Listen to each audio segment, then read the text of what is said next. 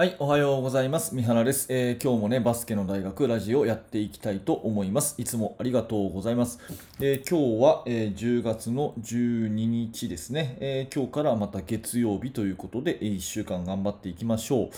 えーでは今日のテーマは何かというとですね、えートーナメントよりもリーグ戦の方がいいというテーマのお話をさせていただきます。まあ、リーグ戦っていうのは、もともと試合がですね、予定されていて、何月何日はどこ対どこ、何月何日はどこ対どこっていうふうに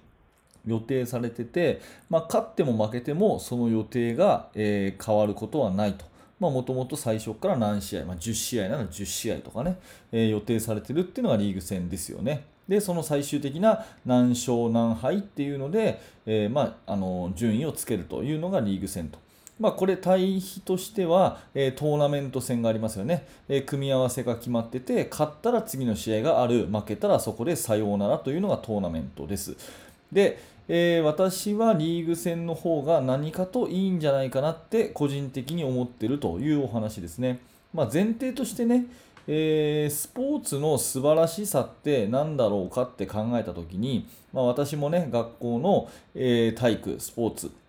これを教えていて、えー部活の指導者、バスケット部の指導者でありますので、えそもそもスポーツの素晴らしさって何だろうかっていうふうに考えたときに、私の中の結論は、まあ、負けても次があること、これがスポーツの素晴らしさかなっていうふうに思うんですね。うんあのもうその試合負けた瞬間は、もうこの世の終わりのように落ち込むこともあると思いますが、やっぱりその負けから次に学んで、えまた練習を続けていく。ね、でその練習を続けていった成果がその次の大会、試合に出ていくというふうに負けたところから学べる。要するに試合からこう学んでいけるっていうところがスポーツの、えー一番素晴らしいところかな。スポーツをやることで人生に生かせる。そんなところかなっていうふうに思います、スポーツの素晴らしさは負けても次があるということですよね。というふうになると、あの冒頭申し上げたようなリーグ戦の方がですね、もう仕組み上、本当の意味で負けても次があるスケジュールになっているので、やっぱりね、えー思い切ったチャレンジができると思うんですよね、えートーナメントになると、どうしてもこれ勝たなきゃいけないと。まあ、その勝たなきゃいけないっていう1試合にかける面白さとかそこから学ぶことっていうのはもちろんあるとは思うんですがやっぱりね負けちゃうとね、えーもうずっと試合がないとかっていう風になりますから、それよりはリーグ戦の方が、ちゃんとね、えー毎週末に緊張感のある試合が勝っても負けても予定されてると。で勝ったら勝ったで、え負けたら負けたで、えー学ぶことがあって、それを翌週に生かすっていう風なことができた方が、まあ、絶対いいのかなで。特に年齢が低ければ低いほどそれがいいのかなっていう風に思います。うんまあ、私がね、え今携わっているカテゴリーは高校なんですけど、中学、高校とかでいうと、もうほとんどトーナメントですよね。えーで、10月頃の新人戦があって、新人戦で勝ち上がればね、冬まで、え新人戦続くけど、まあ、負けちゃったらね、都大会に出れないとかね、そういう風になれば、えーそこから次の試合は4月とかね、だから半年間試合がないとか、うん、で4月負けちゃったらもうこれで引退とかね、まあ、そういう感じで本当に負けちゃった場合は年間で2試合とか、えー3試合とかしか公式戦を体験できずに終わっちゃうっていうそういう子どもたちっていると思うんですよ。ただそれをねリーグ戦にすれば、まあ、最低限10試合は確保されてるとかね。そういうふうに、まあ、試合にこう出場する機会が増えるっていうところは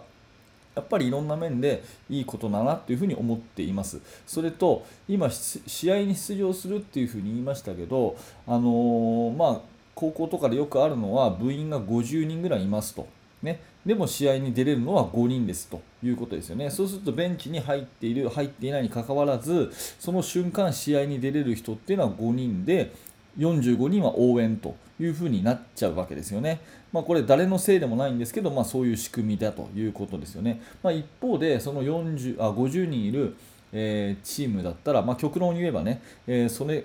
が、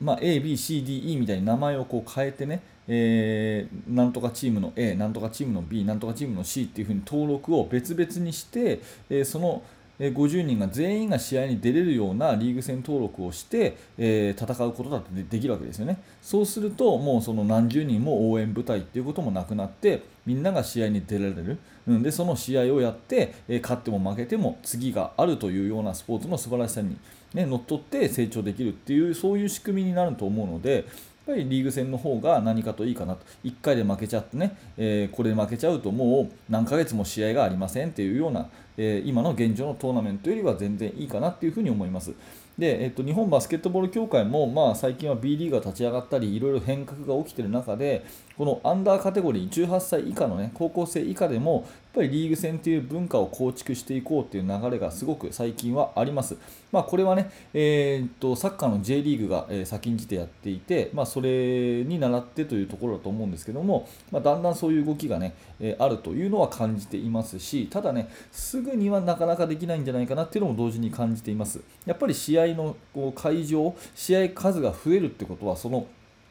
えー試合会場が多くないとできないですよね、えーその体育館を確保する問題とか、あと審判の問題とかね、試合をやるってことは、それだけ多くの審判が必要になるわけですから、そういうような、えー審判とか会場の確保、これをどういうふうにしていくかとかっていうところを、なんとかクリアしてね、えー行く必要があるので、まあ、すぐにね、え来年、再来年からすぐに どのカテゴリーもリーグ戦やりましょうっていうのは難しいとは思うんですが、まあ、だんだんそういうふうに今バスケットボール界も動きになっているし、まあ、個人的には私は賛成かなというふうに思います。まあ、いろんな、ね、問題ありますし、いろんな意見あると思いますけども、やっぱりスポーツの素晴らしさっていうのは基本的に負けても次があるという素晴らしさであり、やっぱり試合に勝っても負けても、え緊迫する公式戦が予定されているリーグ戦の方が、え私としてはいろんな意味でいいのかなというお話です。はい、ありがとうございました。えーこのチャンネルでは音声コンテンツということで、えーバスケットに関する、えーお話をさせてもらっているチャンネルです。えーもしよかったらまた聞いてください。えー動画の説明欄のところに書いてありますが、えーヒマラヤというアプリでも、えー音声配信してますので、えーぜひそちらの方もヒマラヤフォローしてください。あとメインチャンネルの方ではですね、えーもうちょっと、えーしっかりしたというか、えー長めの、そして、えーと内容のある、あの動きのある、えーバスケットの動画講義作ってますので、えーそちらも覗いてみてください。はい、えー最後までありがとうございました。三原学でした。それではまた。